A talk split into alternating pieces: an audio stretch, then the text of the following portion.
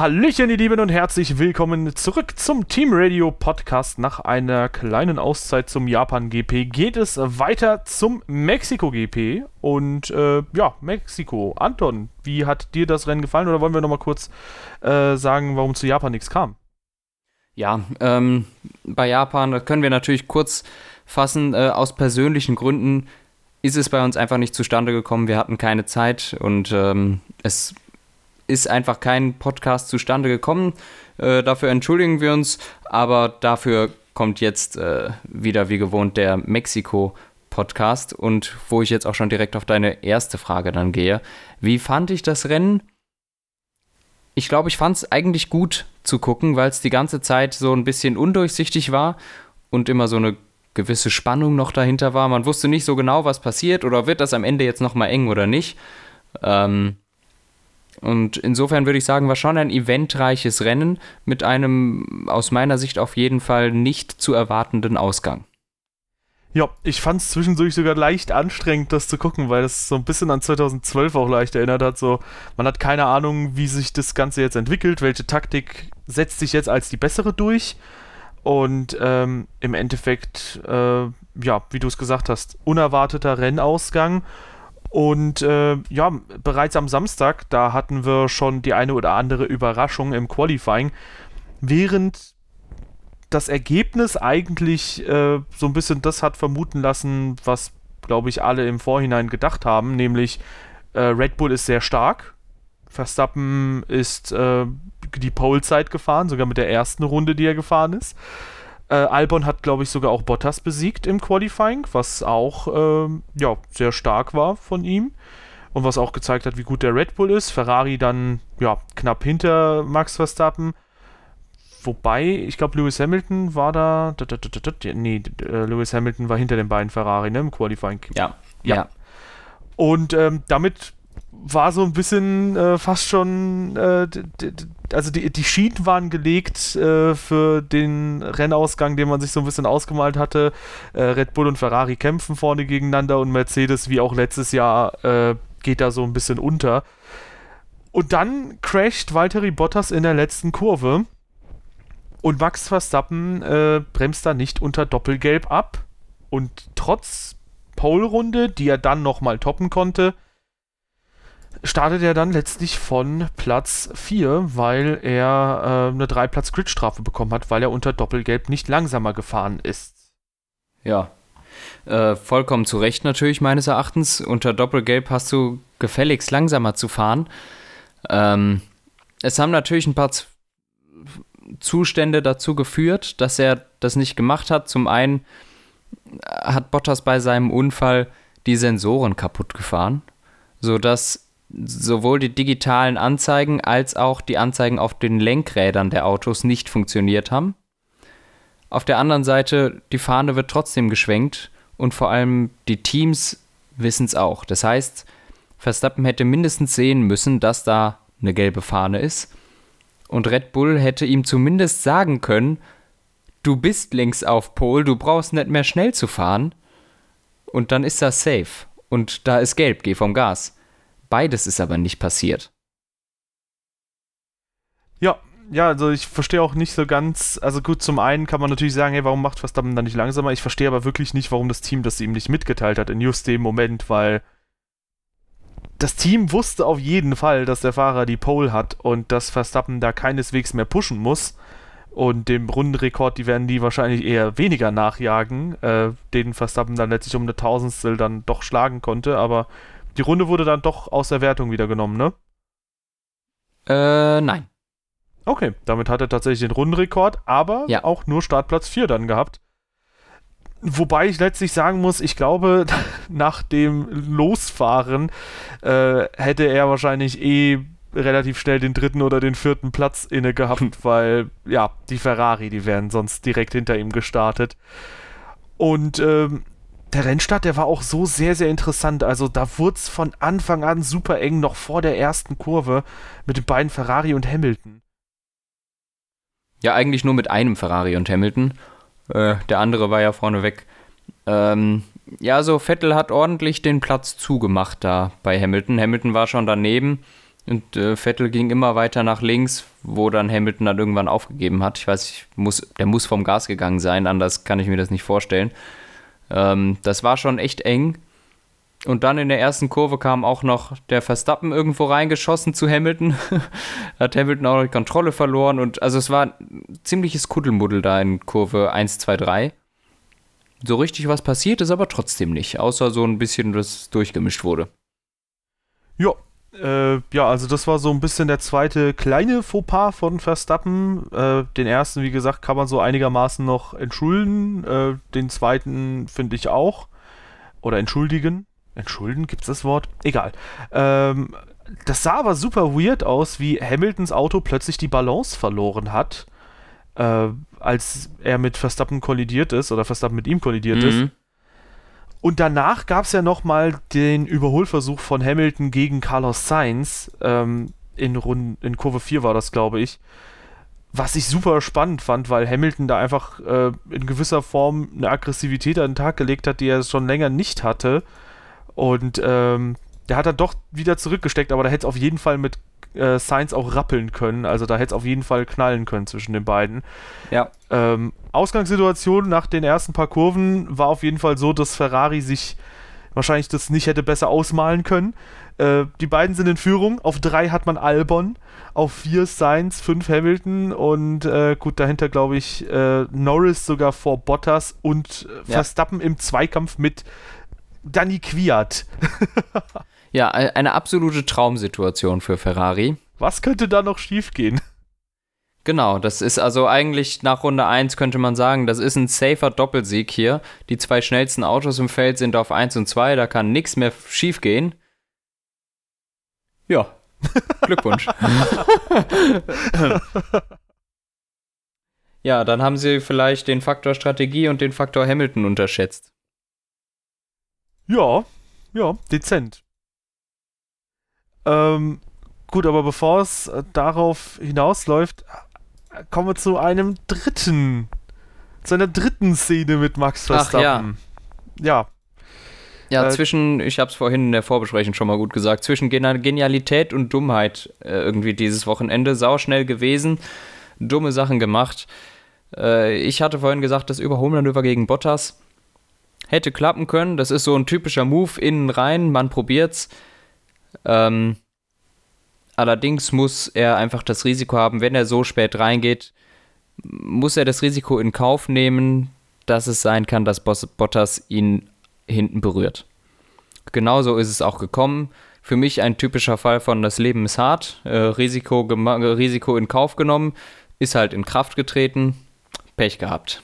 Äh, insofern war das Rennen dann natürlich schon mal vollkommen gelaufen für Verstappen und äh, ja, dann an die Box gehumpelt irgendwie. Trotzdem danach ein mega Rennen gefahren, ab dann, auch wenn es immer mal wieder kleinere Zwischenfälle gab. Aber die Speed war auf jeden Fall da. Also hätte er, ja, wie gesagt, zwischen Genialität und Dummheit. Sau schnell, aber echt teilweise nicht überlegt gefahren was wir so von ihm eigentlich dieses Jahr nicht so kennen, außer jetzt die paar letzten Rennen. Ja, also nach Deutschland ähm, war ich halt zumindest so weit, dass ich sage, ey, äh, Hamilton hat halt einen klaren Fehler gemacht, Verstappen war dann der Fahrer der Saison für mich so. Und danach ähm, hat er halt doch schon ein bisschen abgebaut. Also äh, gut, Startkollision in Belgien, passiert. Dann ein super weirder, komischer Start-Zwischenfall in äh, hier äh, Italien. Und jetzt nochmal das. Also, mh, hm, Verstappen mhm. musste auf jeden Fall aufpassen, nicht nochmal in alte, ähm, in alte Schemata zu verfallen. Das war jetzt auf jeden Fall nicht das absolute Vorzeigerennen, vielleicht pace-technisch, aber sonst nicht. Ja. Und man muss halt sagen, ähm, pace-technisch, ich hatte eigentlich Verstappen selbst nach der Strafversetzung noch als den wahrscheinlichsten Siegkandidaten gesehen. Selbst nach dem schwachen Start hätte ich stark vermutet, okay, der wird vermutlich noch ähm, sich den Sieg holen oder wahrscheinlich oder vielleicht, den, er, er, hat eine Siegchance, sagen wir es mal so. Ähm, gut, nach dem Reifenaufschlitzer, klar, da war schon klar, das wird nicht der Sieg, aber ähm, ich hatte eigentlich gedacht, hey, ähm, das muss eigentlich äh, also keine Ahnung, ich, ich hatte eigentlich fest damit gerechnet, dass er aufs Podium kommt und er hat sich halt komplett selbst verbaselt dann. Ja. Ja, war einfach nicht, nicht so doll.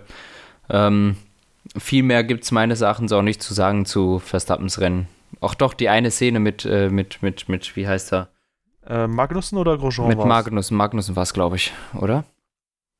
Ich glaube, es war Magnussen. Ja, äh, gut, dann können wir das Thema Verstappen ja abhaken. Ja. Also in Runde in Runde 16, 17 ungefähr müsste es gewesen sein. 22. Äh, 16, 17, 22. Hm, gut geschätzt. Äh, ja, gut, in Kurve 4 sagt er ja, äh, der Magnussen hat auf mich zugelenkt, also hat mir die Tür zugemacht. Wo man halt sagen muss, ey, du hast halt den Frontflügel auf Höhe des Hinterreifens, so da muss Magnussen halt einfach auch zumachen. Der kann ja auch nicht auf alles reagieren, was hinter ihm passiert. Und danach in Kurve 5 überholt Verstappen komplett außenrum und er war nicht mal zu dem Zeitpunkt vorne und wurde von Ja. Magnussen von der Strecke gedrängt oder so, sondern es war einfach ein stumpfes Manöver, komplett die Strecke verlassen und sich dadurch einen Vorteil erarbeitet. Und ich muss sagen, die Stewards, äh, die fand ich dieses Wochenende wieder kritisch, weil die, also diese, das ist ja eh diese Let them Race Mentalität und ich will das jetzt nicht jedes Mal aufs Neue wieder heiß kochen, aber in dem Fall wurde halt ein klarer Regelverstoß begangen und es wurde nicht mal untersucht. Das wäre Ja. das absolut Ja, das Mindeste. war schon seltsam. Das wäre das Mindeste gewesen, was du da hättest machen müssen. Ja, eben, ich, ich war mir zuerst auch nicht sicher, aber ich habe mir die Szene nochmal angeguckt und es ist genauso gewesen, wie du gesagt hast. Das war einfach ein Overtake off-Track. Also auch äh, Magnussen hat ihn auf jeden Fall da komplett weggeschoben, aber das war ein Overtake off-Track und das geht nicht. Äh, Verstehe ich nicht, wirklich nicht. Also, Ja.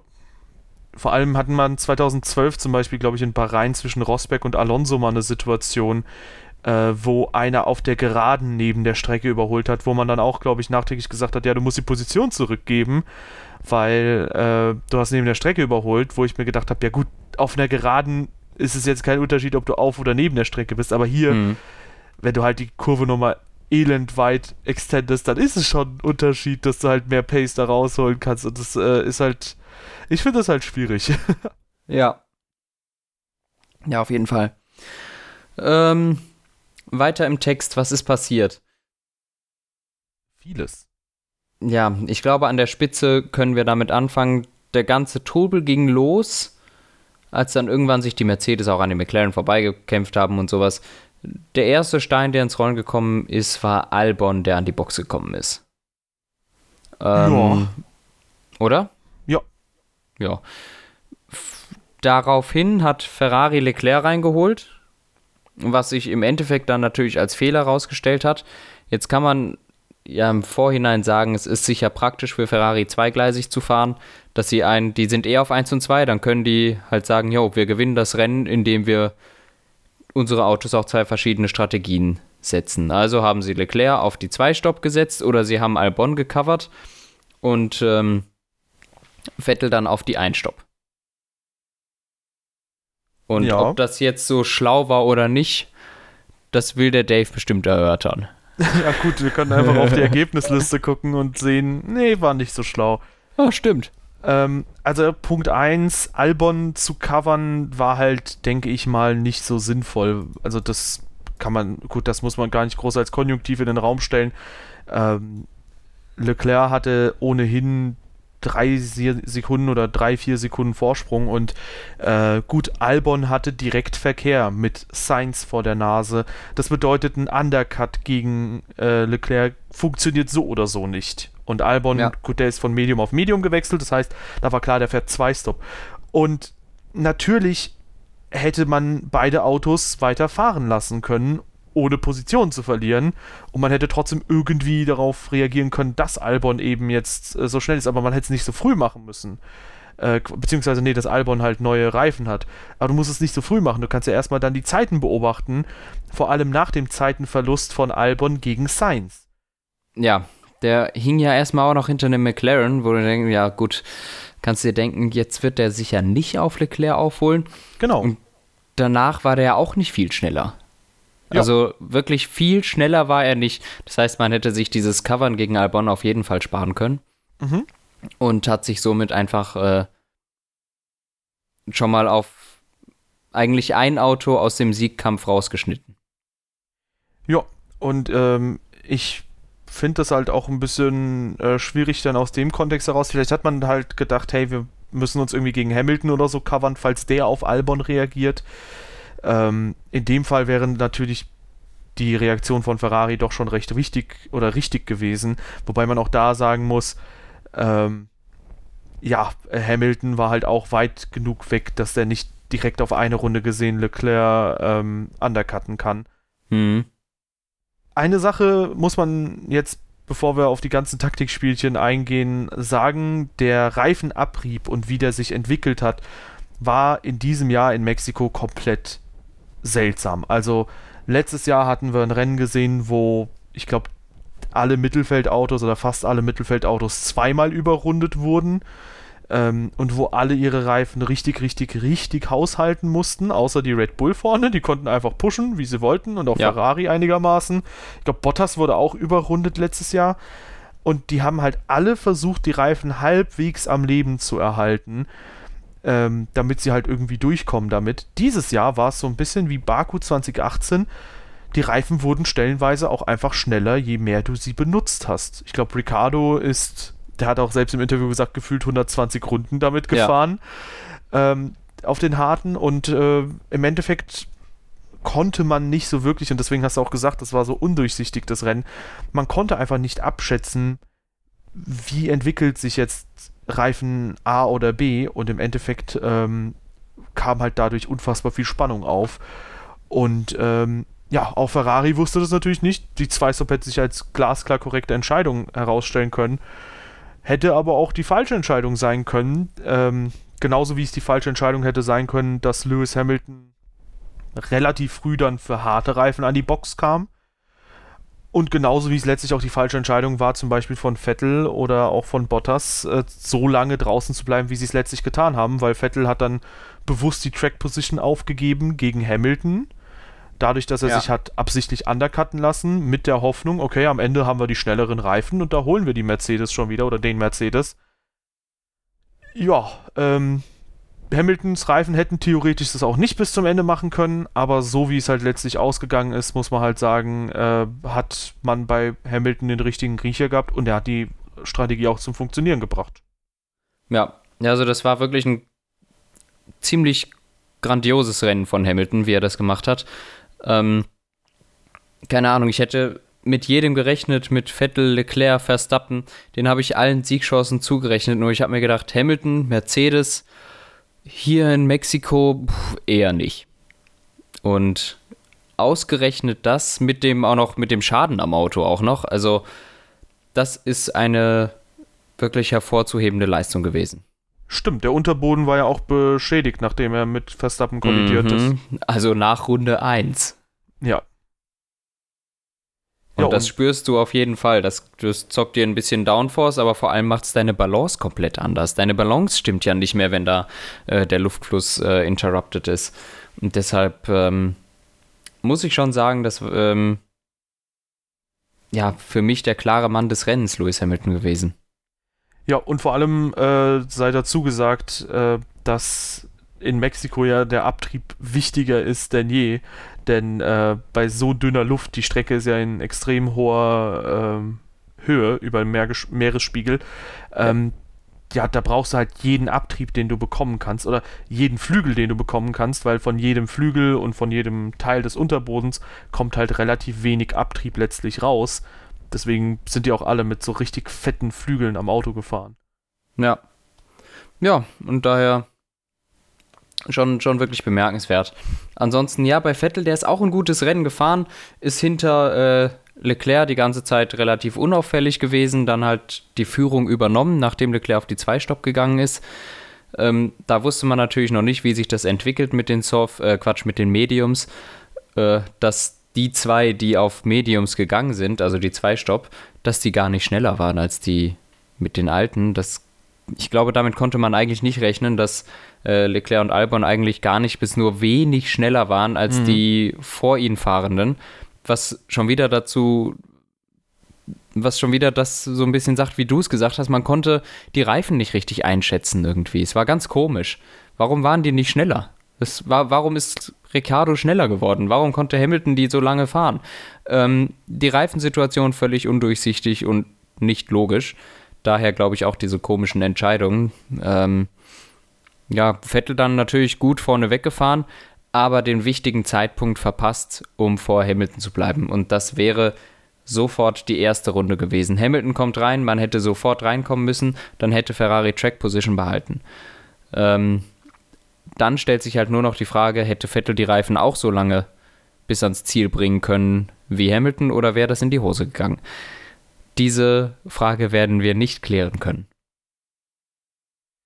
Ja, gut, letztlich ähm, hat Mercedes den richtigen Riecher gehabt. Ja. Äh, beide Autos gut nach vorne bekommen. Bottas auch von 6 auf 3 nach vorne letztlich. Also extrem starkes Rennen, sowohl fahrerisch, würde ich sagen, von beiden Mercedes, als auch dann äh, ja. Taktisch vom Team. Und äh, ja, damit äh, wieder das bestätigt, was man eh schon von Mercedes sagt, dass die halt einfach unfassbar stark arbeiten.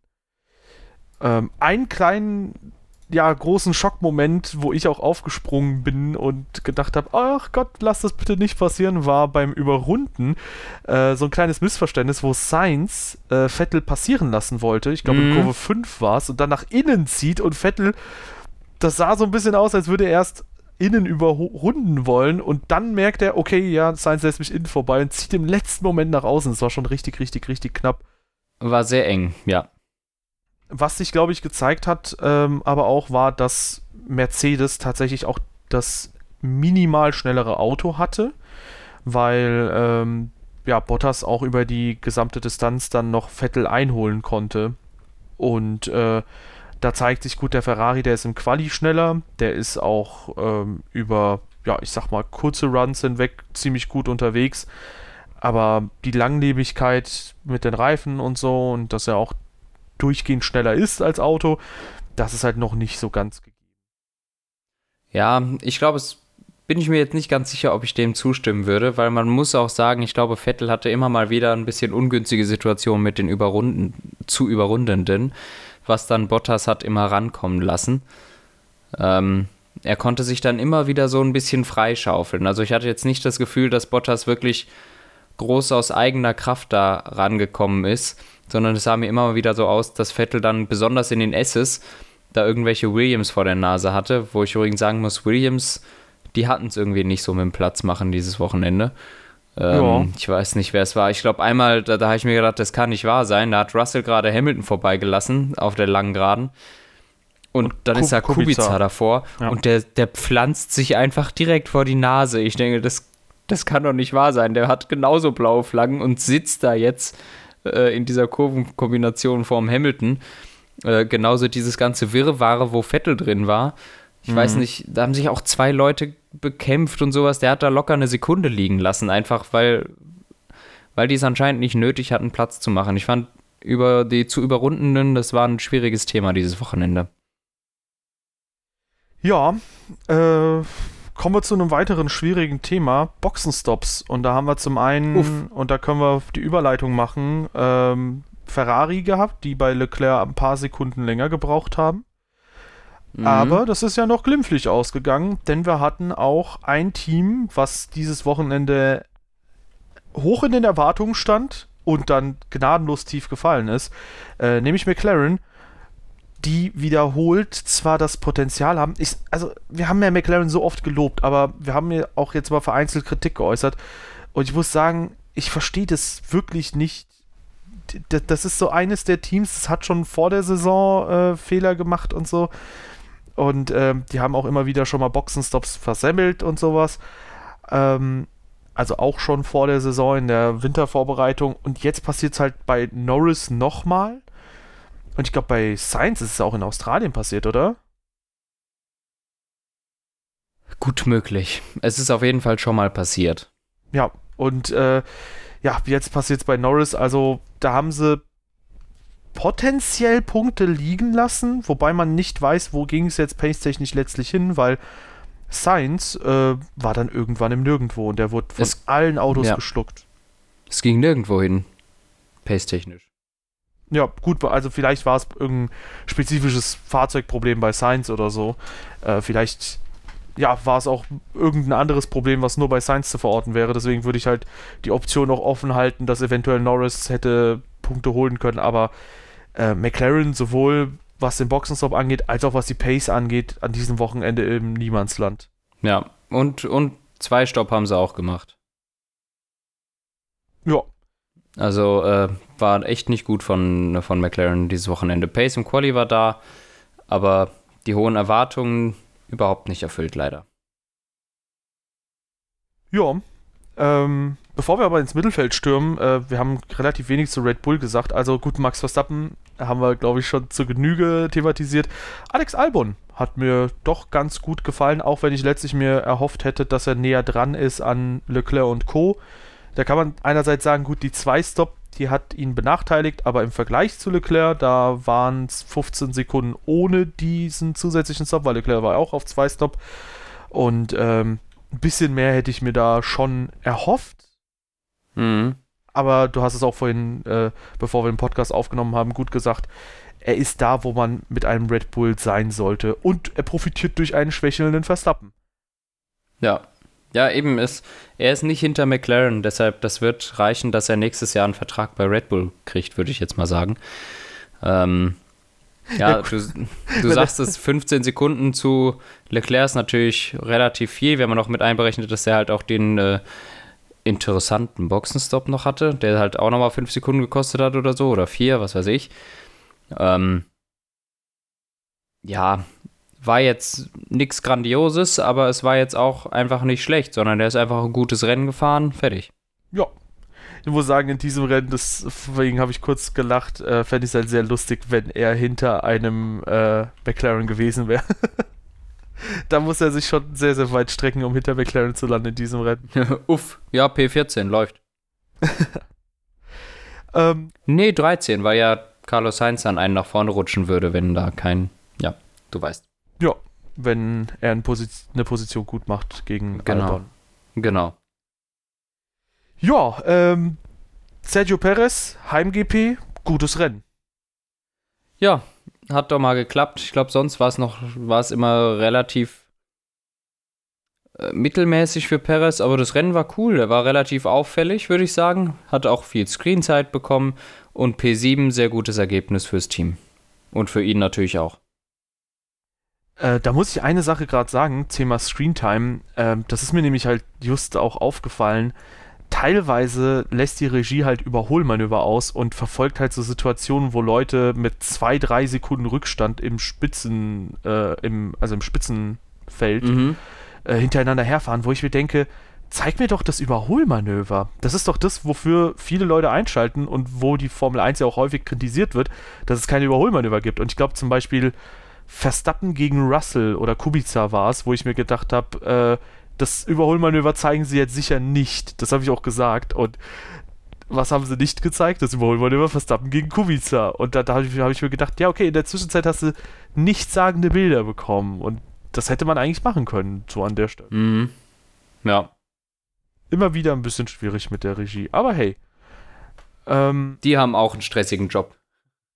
Ja, absolut. Uh, aber in der DGL hat es schon, glaube ich, ein bisschen besser funktioniert mit der Regieführung. ähm, gut, äh, hinter Perez, Ricardo, auch der ein gutes Rennen gefahren, super lange auf dem ersten Reifensatz, Mhm. auf dem harten geblieben und am Ende ein bisschen zu ungestüm, weil sonst hätte er da Perez auf jeden Fall bekommen und vielleicht wäre er da noch an Verstappen rangekommen ähm, hat da nach der langen Geraden überholen wollen und ist da halt volle Kanne über das Gras gepoltert. Ja. Ja, also er selbst also sagt ja, dass es quasi unmöglich war, an denen vorbeizukommen, weil die so schnell waren. Das heißt, der hat das probiert von da hinten, weil er keine gescheite Topspeed hatte. Deshalb halte ich es für möglich, dass er es auch so nicht geschafft hätte, ähm, an Perez vorbeizukommen. Aber er hat es wenigstens probiert. ja, ähm, und genau, bei Renault, äh, das ist, glaube ich, ziemlich wichtig, das ergänzend zu sagen, weil wir haben ja zwar jetzt Japan geskippt, aber ähm, die hatten da in Japan quasi einen Protest von Racing Point eingetrudelt bekommen. äh, die halt sich beschwert haben, dass die Bremsbalance sich automatisch bei Renault verändert. Ja. Und äh, gut, die wurden letzten Endes auch ähm, als schuldig gesprochen. Wo man sich auch so ein bisschen gewundert hat, okay, warum führt Racing Point es gerade da an? Weil der direkte Konkurrent in der KWM Toro Rosso profitiert noch stärker davon. Und Racing Point hätte das zum Beispiel ja auch in äh, Monza beanstanden können, wo äh, Renault richtig viele Punkte geholt hat und wo sie, glaube ich, auch noch mal stärker profitiert hätten, zusätzlich dazu. Ist ein bisschen unklar, warum sie das da nicht gemacht haben. Laut Grosjean ist dieses System bereits im Lotus 2015 im Einsatz gewesen. Ja, das ist natürlich jetzt so ein bisschen dumm für die FIA, dass die quasi ein illegales System seit viereinhalb Jahren da rumfahren lassen. ähm, auf der anderen Seite hast du den Zeitpunkt angesprochen. Die haben das jetzt erst gemerkt und ich weiß nicht, wer es war, ob es äh, der Teamchef war, irgendwer hatte gesagt, dass die gar nicht als Ziel hatten, dass denen die Punkte weggenommen werden, sondern die hatten als Ziel, dass die FIA das als legal erklärt, damit sie es selber nutzen können. Ah, okay. Hat sie aber nicht. Ja, weil es ein elektronisches äh, System ist, was äh, quasi als Fahrhilfe eingestuft wird. Ja. Äh, so wie ich es verstanden habe, sind die zum Schluss gekommen, dass dieses System ihnen selber helfen könnte. Und deshalb protestieren die mal, damit es halt klarifiziert wird. Stimmt. Kann ja auch als legal erkannt werden und dann heißt es, ja, mach mal. Genau. Und dann ist es nämlich, jo, dann mache ich das auch. Und dann bist du auf der sicheren Seite. Wobei ist der Protest eigentlich öffentlich gewesen oder war das quasi, also der Gegenstand des Protests war der noch geheim? Nee, das war öffentlich, glaube ich, oder? Weil mein Gedankengang ist folgender, wenn das nämlich so ein bisschen geheim ist, zumindest der Gegenstand, um den es beim Protest geht, dann kannst du ja im Prinzip äh, profitieren davon, von dieser Information, ohne dass zum Beispiel Mercedes oder Ferrari das mitbekommen. Ja. Während wenn das halt öffentlich ist, dann kann halt theoretisch jeder nachrüsten. Ja. Ja, die werden sich schon was dabei gedacht haben. Im Endeffekt hat es Renault aber auch nicht so wirklich geschadet, ja, weil man sieht ja, P8 und P10 ist recht ordentlich. Man muss aber auch sagen, Renault hat ja jetzt auch eine Konzernführung, die nicht unbedingt ähm, so motorsportaffin ist. Mhm. Und äh, das haben manche sogar jetzt so ein bisschen interpretiert als, das könnte das erste Zeichen für den Ausstieg von Renault sein, relativ bald. Und das wäre natürlich ganz übel. Ja, in die Spekulation möchte ich gar nicht einsteigen, weil mir das noch zu weit weg ist, ehrlich gesagt. Hm. Äh, Habe ich mich auch so nicht mit beschäftigt, also kann ich da auch nichts Fundiertes zu sagen. Ich weiß nicht, ob du dich damit irgendwie näher beschäftigt hast. Ja gut, also dass der, dass die Konzernführung jetzt so ein bisschen ähm, weniger motorsportaffin ist, das ist ja glaube ich bekannt, aber ja. ähm, gut, das ist teilweise ja relativ irrational, wie so Entscheidungen getroffen werden, aber teilweise macht man es aufgrund eines einer Situation, weil man ein gewisses Ziel verfolgt. Vielleicht nimmt man das dann auch als Vorwand für etwas. Ähm, und ich sag mal, wenn du halt keinen großen Sinn im Motorsport-Engagement siehst und dir denkst, hey, wir könnten ja Kosten einsparen, dann kannst du sowas ja als Vorwand nehmen. Genauso wie es Red Bull damals mit Danny Quiert gemacht hat, gesagt hat, ja, das war jetzt sehr doof, was du die letzten Male gemacht hast ähm, und ihn halt degradiert hat wo ja. man ja auch denkt, so, ja, ganz so sinnvoll war es ja auch nicht direkt. Also, es gab ja einen anderen Grund, warum man Verstappen befördern wollte. Man hatte einfach quasi das als so gute Chance genutzt, um das so ein bisschen, äh, ja, unter anderem Vorwand geschehen zu lassen. Ja. Ja. Okay. Aber warten wir mal ab. Hoffen wir, dass Renault da noch erhalten bleibt, weil ähm, das wäre auf jeden Fall eine Bereicherung, wenn die da bleiben. Ja, so, was haben wir sonst noch? Hinter Ricardo, Nico Hülkenberg. Äh, bleiben wir bei Renault. Äh, unauffälliges Rennen, meines Erachtens, bis äh, zur letzten Kurve. ja, äh, das war nämlich just so eine Situation, wo ich mir gedacht habe, okay, jetzt wird die Regie wieder nicht rüberschalten, habe mir in F1 TV äh, die Quiat Onboard reinge äh, rausgesucht. Und dann dachte ich in der letzten Kurve, Alter, das macht er jetzt nicht wirklich, oder? Und der Torpedo ist zurück. Ähm, so ein Ach, bisschen, du hast es tatsächlich gesehen? Ja, so ein bisschen wie es halt äh, Verstappen gegen Magnussen versucht hatte, so ein bisschen den Frontflügel auf Höhe des Hinterreifens in die Kurve reinzudrücken, hat sich auch Danny Quiert gedacht, die Kurve gehört jetzt mir. Und hält da die Nase rein, äh, ja. dreht Hülkenberg. Der hat relativ lang gebraucht, bis er wieder losfahren konnte, was bedeutet hat, dass er sogar gegen Gasly eine Position verloren hat. Quiert bekommt aber vollkommen zu Recht die 10 Sekunden Mhm. Strafe, womit er sich doppelt ins Knie schießt. Also, wobei, nee, er schießt sich nur halb ins Knie, weil er verliert zwar jetzt die Punkte und auch im Direktvergleich zu Gasly, da holt Gasly jetzt zwei Punkte, er holt null Punkte, aber für Toro Rosso war es sinnvoll, weil sonst wäre Hülkenberg Neunter gewesen, er Zehnter, so ist Gasly Neunter und Hülkenberg Zehnter. Das heißt, Toro Rosso hat einen Punkt mehr geholt und Renault einen Punkt weniger. Also war es doch irgendwo fürs Team sinnvoll.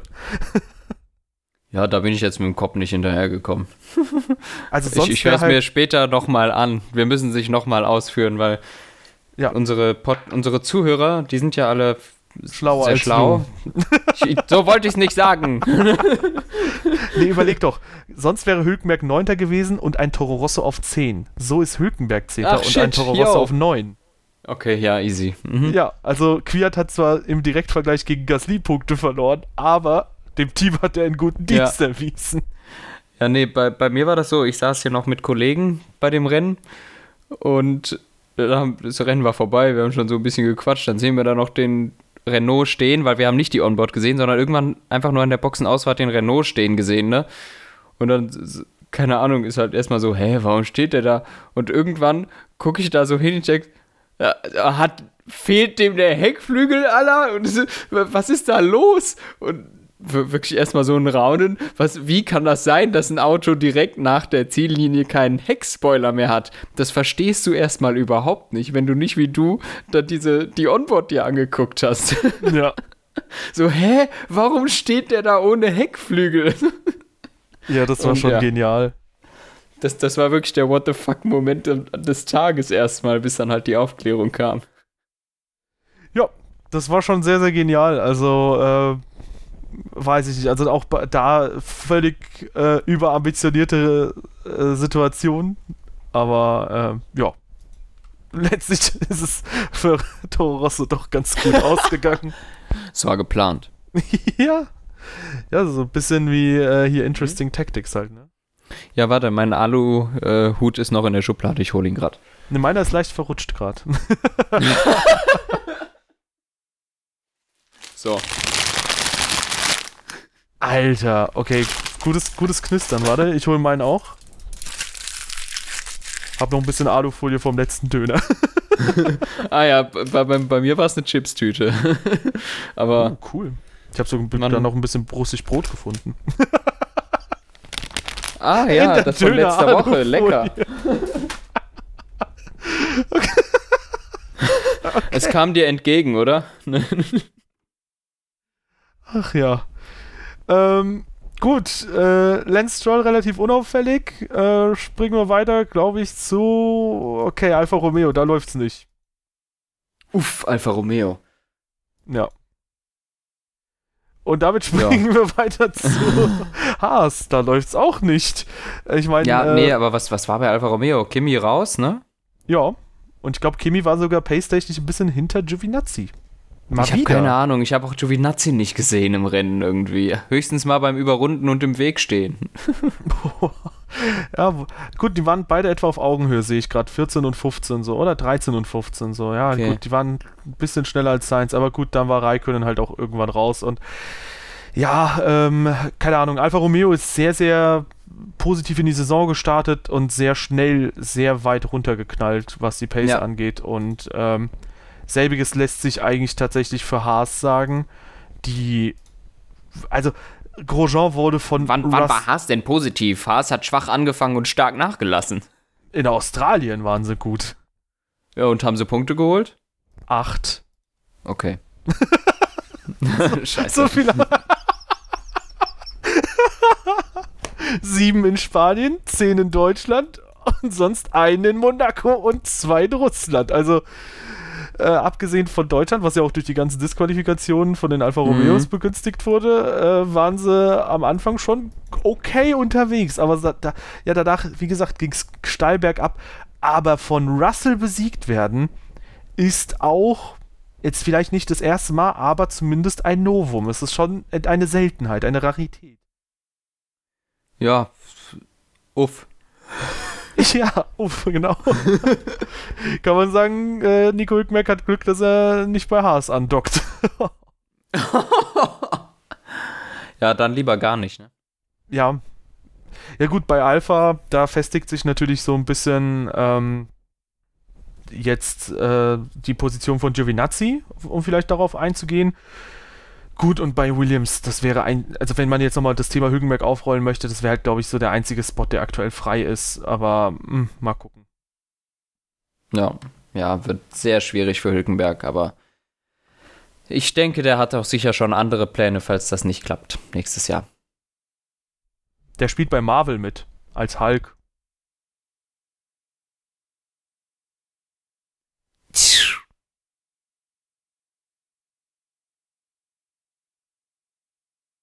Hm.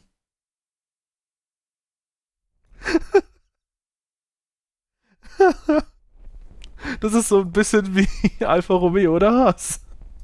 Podcast ist gut gestartet, kam komplett zum Erliegen. Ja. Jetzt, ja. Ist jetzt irgendwie ein schwaches Ende, würde ich sagen. Kommen wir zu stärkeren Punkten. Renault hat exakt 73 Punkte. Eine wunderschöne Zahl, wie ich finde. Und dahinter wird es noch spannender. Toro Rosso ist nämlich punktgleich jetzt mit Racing Point. 64 Punkte auf beiden Konten und 9 Punkte Rückstand zu Renault. Das verspricht Spannung, der geehrte Damen und Herren. Ähm, gut, weiter hinten hat man zwischen Alfa Romeo und Haas auch nur 7 Punkte, aber die haben beide seit zwei Rennen gar nicht gepunktet.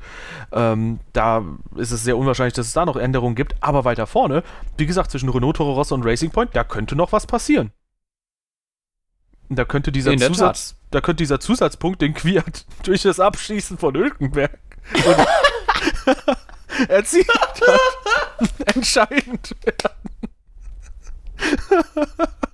das, das würde ich ja feiern, Alter. Ja, am Ende ist Toro so ein Punkt vorne oder punktgleich ja. und hat das bessere Einzelergebnis. Das haben sie zweifelsohne. Renault hatte zwar das starke Wochenende in Monza, aber Quiert hat das Podium in ja. Äh, Deutschland geholt und damit haben sie einen Punkt mehr geholt als Renault in Monza. Also, äh, ja, das äh, könnte tatsächlich die Entscheidung bringen.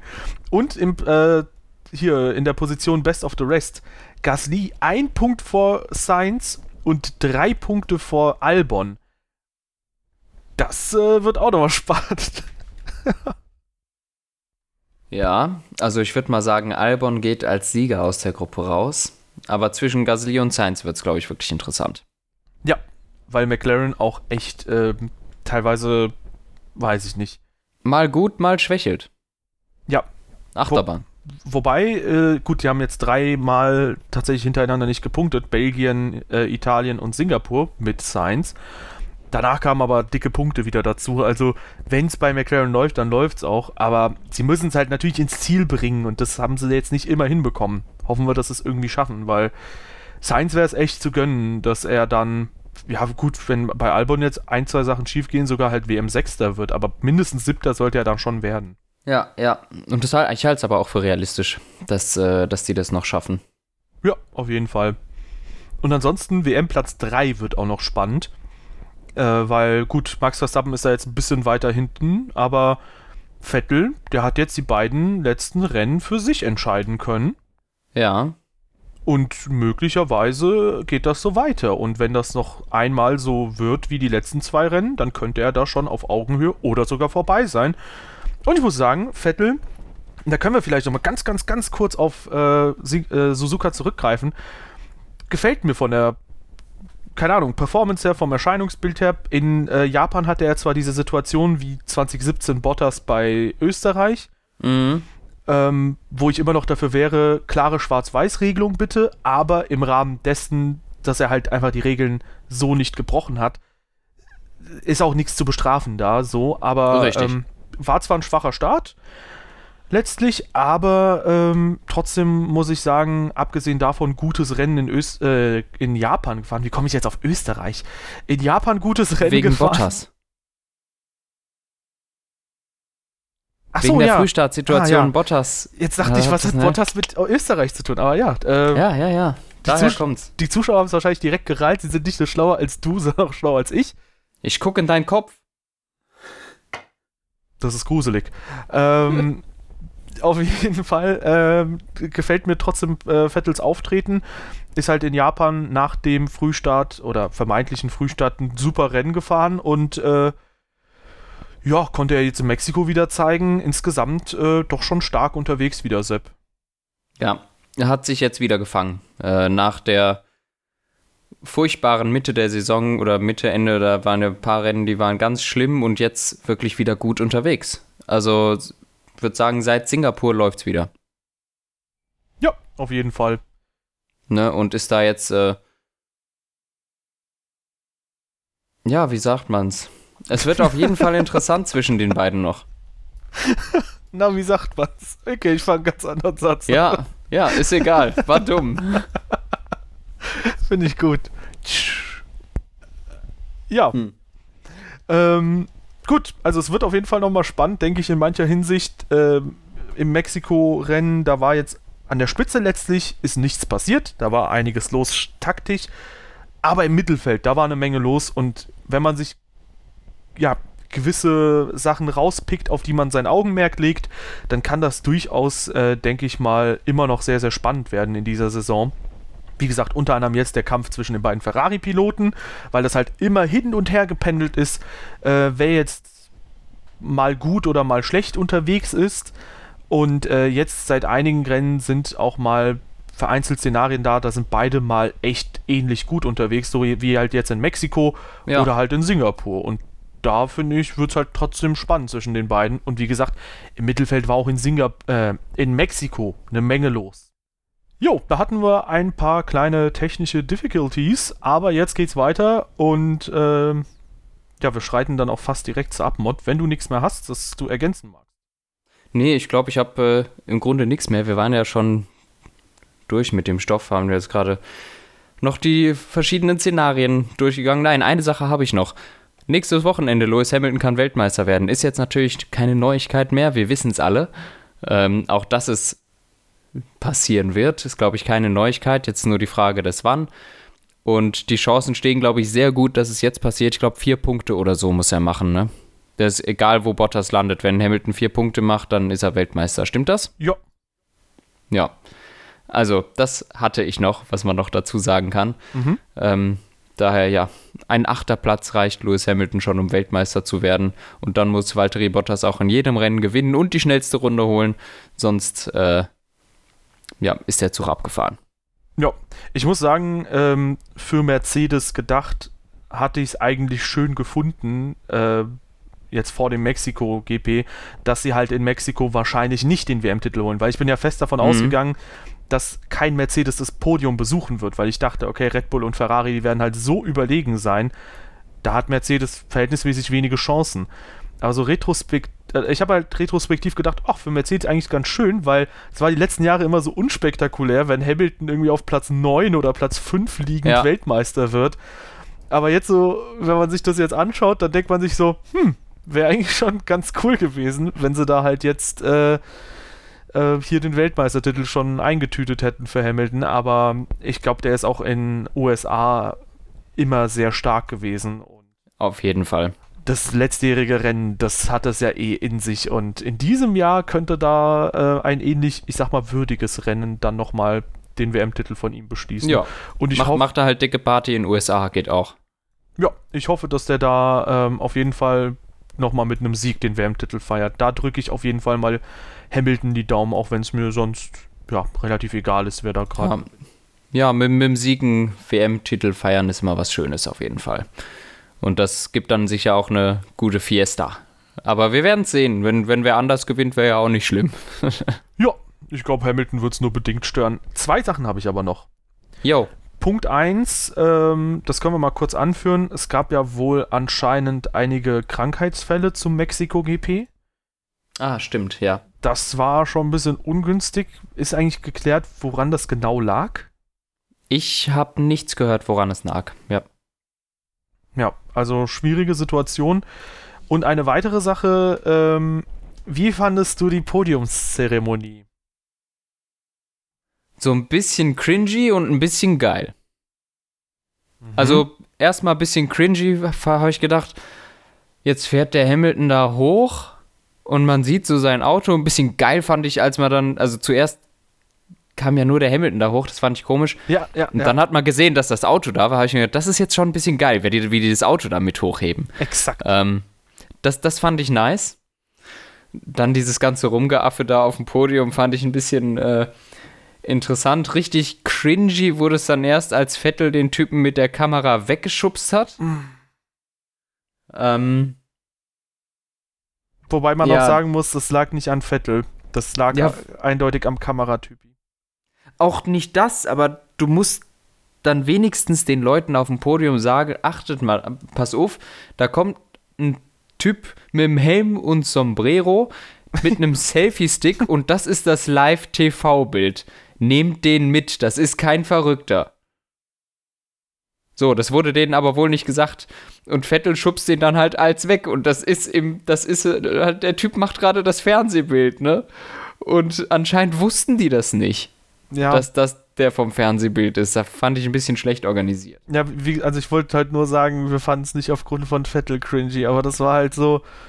Also ich weiß nicht, wenn so ein komischer Typ halt von der Seite antanzt und ich meine, die Fahrer kennen es ja seit Jahren nicht anders, dass halt das Siegerfoto oder das Podiumsfoto halt einfach au- aus den Podiumskandidaten und dem entsprechenden Teammitglied aus dem siegenden Konstrukteursteam halt ähm, mit auf dem Podium steht. Und wenn da halt so ein Typ da random steht, dann würde ich halt auch sagen, komm, mach weg. Aber ja, das war super weird. Aber lustig, weil genau dasselbe, äh, was du gedacht hast zum Thema Hamilton und Auto, habe ich auch gedacht. Erst sah ich so, oh Gott, bitte nicht, so ein komisches. Und äh, ich habe das auch schon direkt in meinem Kopf so äh, gehört, so Still I Rise. Und äh, aber dann, als das Auto da war, dachte ich auch so, oh Gott, ist das epic. Das, das fand ich schon geil dann, ja. Ja.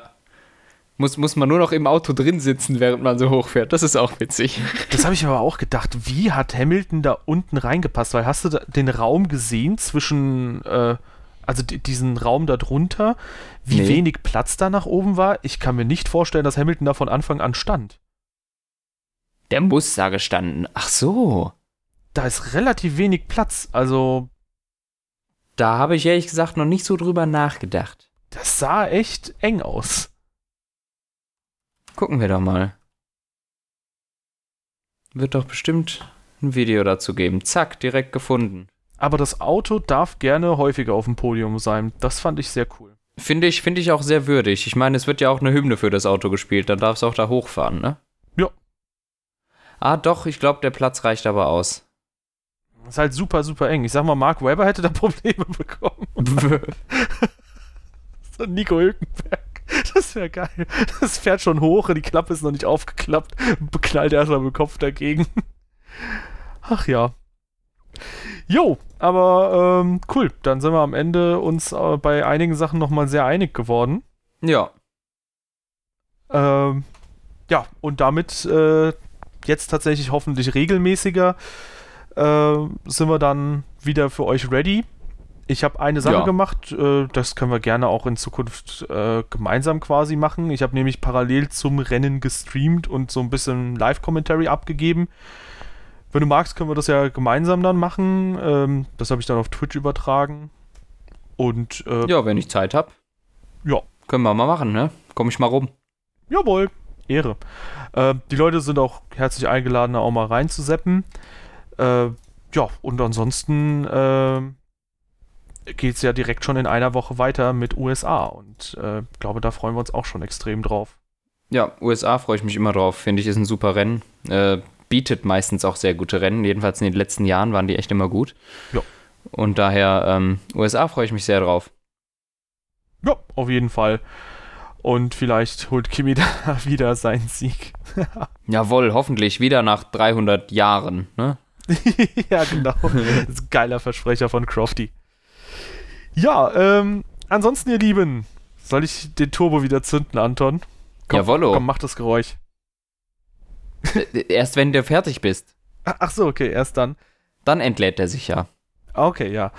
Äh, also, ihr Lieben, danke, dass ihr am Start wart. Äh, wir würden uns sehr darüber freuen, wenn ihr diesem Podcast eine angemessene Bewertung, also eine positive Bewertung gebt, denn der war natürlich hervorragend.